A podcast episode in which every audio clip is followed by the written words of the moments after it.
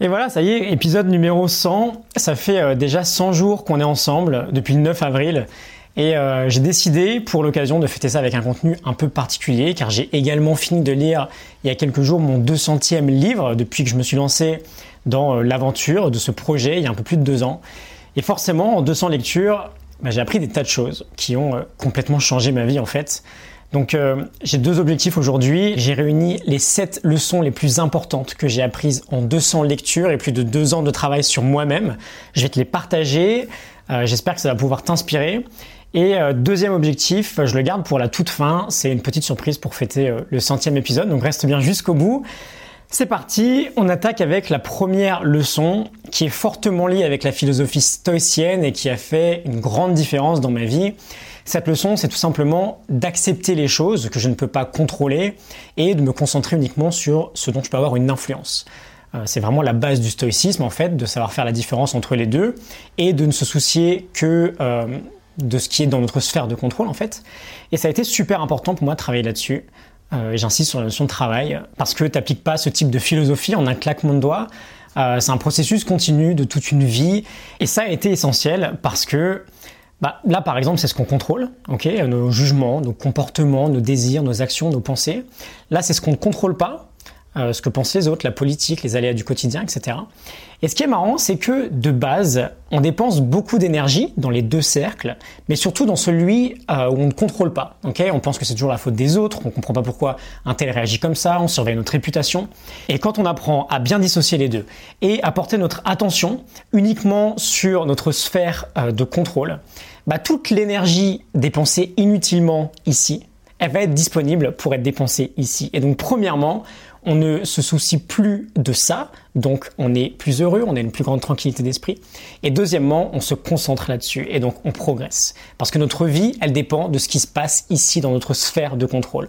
On comprend que bah, on fait le maximum ici, et ensuite on voit comment ça se passe. Et en général, quand on donne le maximum, quand on fait de notre mieux sur notre cercle d'action, sur notre cercle de contrôle, bah, notre vie est beaucoup plus sympa.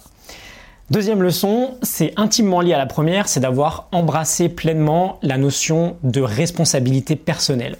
Alors, responsabilité à deux échelles. À une échelle déjà très macro, euh, la grande image, je suis pleinement responsable de ma vie, j'en fais ce que je veux, je peux devenir qui je veux, je peux changer mon quotidien. Si je suis consultant en informatique et que ça ne me convient pas, à moi de faire les choix et euh, de prendre les décisions nécessaires pour changer ma vie. C'est pas le gouvernement, par exemple, qui va changer ma vie. Et aussi responsabilité à une échelle beaucoup plus micro. Et là, c'est euh, bah, fondamental. C'est la grande leçon en fait de Viktor Frankl. On sera toujours, c'est la dernière des libertés humaines, responsable de notre comportement vis-à-vis de n'importe quelle situation. Entre le stimulus, le moment où il nous arrive quelque chose, et euh, la réponse, la manière dont on va réagir, il faut réaliser qu'il y a un gap, euh, qu'il y a un espace. Et dans cet espace-là se trouve un choix finalement, le choix d'adopter la meilleure réponse possible. Je pense qu'en fait, c'est la leçon la plus importante qu'on devrait tous apprendre à l'école, mais ça, c'est un autre sujet. J'en ai, parlé pardon, beaucoup plus dans l'épisode numéro 22, donc je te mettrai un lien si euh, la notion t'a parlé. Troisième leçon, j'ai pas forcément d'ordre de préférence, hein, elles sont toutes super importantes. C'est le fait, euh, on en parle beaucoup aussi, de toujours se concentrer sur le processus plutôt que sur la finalité. Si tu veux atteindre un résultat, un objectif, L'idée, c'est d'oublier complètement ce résultat, mais de se concentrer sur les petites étapes qui vont t'amener à cette destination. J'aime bien cette métaphore des dominos. Tu veux faire tomber le dernier, domino, pardon, c'est ton objectif. Bah, tu vas placer un à un tous tes dominos et tu vas te concentrer uniquement sur le fait de toujours faire tomber le suivant. Si tu veux courir un marathon, ton focus sera peut-être uniquement sur le fait d'aller faire ta course d'entraînement trois fois par semaine. Euh, j'avais notamment pour objectif cette année, par exemple, tu le sais hein, si tu as suivi mes premières formations, d'être classé 15-5 euh, en tennis. Je l'ai atteint et j'en suis super content parce que c'était plutôt ambitieux, mais je l'ai atteint uniquement en me concentrant sur mes dominos, d'aller prendre mes cours avec mon prof deux fois par semaine, puis de faire tel ou tel tournoi. Euh, autre exemple, mes vidéos. Je me suis lancé ce challenge de faire 365 vidéos jusqu'au 8 avril 2019 et mon 30e anniversaire. Bon bah ça paraît incroyable comme chiffre, mais c'est juste une vidéo par jour. Et donc chaque jour, je répète mon process de trouver une idée, me mettre devant la caméra, faire ma vidéo, faire un petit montage et la publier. Et c'est mon seul focus. Je pense pas à la 365e, je pense même pas à la 110e en fait. Je me concentre sur mon process au quotidien. Si tu veux atteindre n'importe quel objectif, C'est vraiment le moyen le plus simple d'y arriver. Tu le découpes en habitudes quotidiennes que tu te crées et tu exécutes ce process chaque jour. Quatrième leçon, on vient de dire qu'on casse un grand objectif en petites habitudes quotidiennes. Donc je vais revenir sur le concept de mini habits, de mini habitudes, qui est pour moi la meilleure euh, stratégie en fait pour se créer des habitudes. Ça nous vient de Stephen Guys et le concept est génial. J'en ai parlé plein de fois. Si tu veux créer une habitude, tu crées la version la plus simplifiée de ton habitude, de sorte à ce qu'elle soit plus facile à faire qu'à ne pas faire. Si tu veux te mettre au sport, ta mini habit, ça sera peut-être de faire une pompe par jour ou même juste un abdo par jour. Si tu veux écrire un livre, ça sera d'écrire 10 mots par jour. Ça doit littéralement te paraître ridiculement simple, ça doit te faire rire.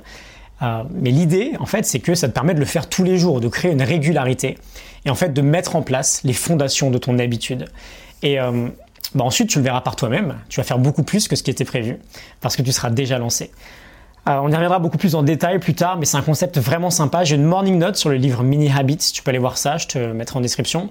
Tu veux créer une habitude, tu la simplifies au maximum et tu le fais tous les jours. Cinquième leçon, donner la priorité à son sommeil. Si tu me connais un peu, j'ai toujours eu, surtout durant mes années euh, d'études, mes trois premières années de salariat aussi, un sommeil absolument chaotique. Je me levais quasiment une nuit sur deux pour regarder la NBA. J'avais un décalage énorme entre euh, mes nuits de semaine et mes nuits de week-end. Je passais toutes mes soirées à me buter les yeux sur des écrans. Je me couchais super tard. Je me levais à la dernière seconde. Bref, je ruinais mon sommeil vraiment, comme euh, beaucoup le font sans trop s'en rendre compte. Et euh, la finalité de tout ça, c'est que j'avais un niveau d'énergie extrêmement bas et je me rendais même pas compte parce que j'y étais habitué, mais quand j'ai commencé à reprendre en main mon sommeil, j'ai vraiment réalisé après quelques mois que bah, bien dormir, c'était la vie, quoi. Et surtout qu'une bonne journée bien réussie, elle commence la veille au soir avec une bonne routine de sommeil et une bonne nuit de sommeil. Et parfois on n'y pense pas, mais quand on fait une priorité de l'idée de mieux dormir et de dormir plus, on résout un tas de problèmes dans son quotidien parce que bah c'est évident, sans énergie, on ne fait pas grand-chose. Euh, j'ai une playlist avec des vidéos sur le sommeil, si tu veux aller un peu plus loin. Sixième leçon, se créer sa propre boîte noire. Euh, j'en avais parlé dans le tout premier épisode de cette série, c'est marrant, le concept de black box thinking, le fait de devenir résilient. Je reviens là-dessus pendant une petite minute, c'est vraiment une leçon super importante. Je parle de boîte noire parce que euh, L'industrie aéronautique fait ça très bien. Chaque accident est analysé à 150 000% de sorte à tirer les conclusions nécessaires pour qu'on ne reproduise pas deux fois le même accident d'avion. Et cette industrie de l'aéronautique, elle est résiliente parce qu'elle se sert de l'échec pour apprendre de ses erreurs et pour progresser. Et on peut, nous aussi, à notre échelle, se créer une boîte noire dans notre vie de sorte à embrasser l'échec et à le transformer en quelque chose de positif. Et euh, l'état d'esprit qui en résulte, c'est vraiment ça change la vie en fait, parce que plus rien n'est un échec. Tout devient un apprentissage et la finalité de tout ça, c'est euh, bah, juste une constante évolution finalement. On commence par prendre conscience de nos ratés, de nos manquements, et on crée un système, plutôt une habitude en fait, qui permet de l'analyser. Ça peut se faire très simplement avec euh, un papier et un crayon. Euh, créer une boîte noire finalement, c'est ça, c'est juste prendre l'habitude de systématiquement analyser ce qui n'a pas fonctionné ou ce qui ne fonctionne pas dans notre vie euh, que ce soit quelque chose qu'on a raté, qu'on a manqué ou un petit bug que l'on a dans notre quotidien, et bah, d'en tirer quelque chose de positif pour progresser. Et enfin, septième leçon, la plus personnelle, c'est que bah voilà, j'ai réussi à me prouver à moi-même que euh, changer sa vie, changer de boulot, changer de quotidien, devenir libre du salariat, tout ça c'était possible quoi. Et euh, surtout que c'est une aventure absolument incroyable parce que on embrasse la peur, ça donne du courage, ça donne de la confiance. Et euh, bah, quand on devient entrepreneur, on apprend un nouveau métier chaque semaine et c'est super enrichissant. Euh, on apprend énormément sur soi aussi, on se découvre. J'ai vraiment l'impression, et euh, c'est assez dur à dire, hein, j'en ai bien conscience, que jusqu'à mes 26-27 ans à peu près, je savais pas vraiment qui j'étais finalement. Alors on pense qu'on sait, on se pose même pas la question en fait, mais dans le fond on sait pas vraiment parce que bah, on apprend sur soi vraiment quand on sort et ça fait un peu cliché de dire ça, je suis désolé, mais quand on sort vraiment de sa grosse zone de confort, et euh, bah c'est très difficile de se découvrir quand on suit un parcours hyper tracé, quoi, hyper automatique. Euh, dans mon cas, du coup, euh, le bac, l'école d'ingé, le consulting, et bah voilà, se rend pas vraiment compte, qu'on n'est pas vraiment à sa place. Alors, je suis bien d'accord, ça demande énormément de sacrifices qui sont d'un point de vue social très difficile. Euh, quitter son travail pour se lancer dans l'inconnu à 28 ans ou à n'importe quel âge d'ailleurs, c'est compliqué. Mais je pense que peu de gens qui l'ont fait euh, diront qu'ils le regrettent. Et euh, bah, finalement, c'est même pas des sacrifices en fait. C'est plutôt des décisions fortes, des décisions qui viennent un peu des tripes. Et euh, il n'y a même pas besoin de tout claquer et de partir à l'autre bout du monde. Mais si on a un gros bug dans notre vie et que ce que l'on fait, ça nous plaît pas, on est quand même dans une ère aujourd'hui où on peut faire des petites actions assez facilement au quotidien. on prend un bouquin, on apprend quelque chose, on a tout le savoir du monde qui est accessible. Et bah, il suffit finalement de prendre une ou deux décisions fortes et on se crée une nouvelle petite aventure en fait. Voilà, c'était euh, cette leçon. J'en ai une centaine d'autres évidemment, mais j'ai essayé de réunir les plus importantes. Accepter ce qu'on ne peut pas contrôler et se concentrer uniquement sur ce que l'on peut contrôler. Embrasser à 100% la notion de responsabilité personnelle dans notre vie. Euh, toujours se concentrer sur le process plutôt que sur la finalité, sur le résultat. Euh, le concept de mini habits, donner la priorité à son sommeil, créer sa propre boîte noire pour analyser ses erreurs et progresser. Et avec quelques décisions fortes, on peut apporter les changements que l'on souhaite dans notre vie. Euh, j'espère que ça t'a parlé, euh, j'espère que ça t'a inspiré. J'ai pensé que ça serait sympa euh, pour célébrer le centième épisode de faire quelque chose comme ça. Et bah, du coup, pour l'occasion, tu sais, moi je propose des formations pour résoudre définitivement des bugs que tu pourras avoir au quotidien. J'en ai créé trois nouvelles durant les 100 derniers jours. Et ce que je vais faire, c'est que pendant 48 heures, si tu veux en profiter, je fais une promo, je les mets toutes à moins 50%. Donc jusqu'à jeudi soir, 22 heures. Euh, ça peut peut-être être une superbe occasion de travailler sur toi. En plus, c'est l'été, beaucoup sont en vacances. C'est vraiment la période où on peut se donner une sorte de boost de confiance en bossant sur certains euh, de nos problèmes ou certains aspects de notre vie. Je te mets tout ça en description, tu iras voir. La première, c'est journée chef-d'œuvre. C'est un coaching de 5 jours pour optimiser tes journées et reprendre le contrôle de ton quotidien pour faire décoller tes projets perso. La seconde, c'est une grosse formation sur la procrastination. C'est 7 jours pour arrêter de procrastiner et passer à l'action. Si tu as tendance à souvent remettre euh, au lendemain, à mettre ta vie sur pause et à reporter en permanence tes objectifs, euh, bah, c'est peut-être pour toi.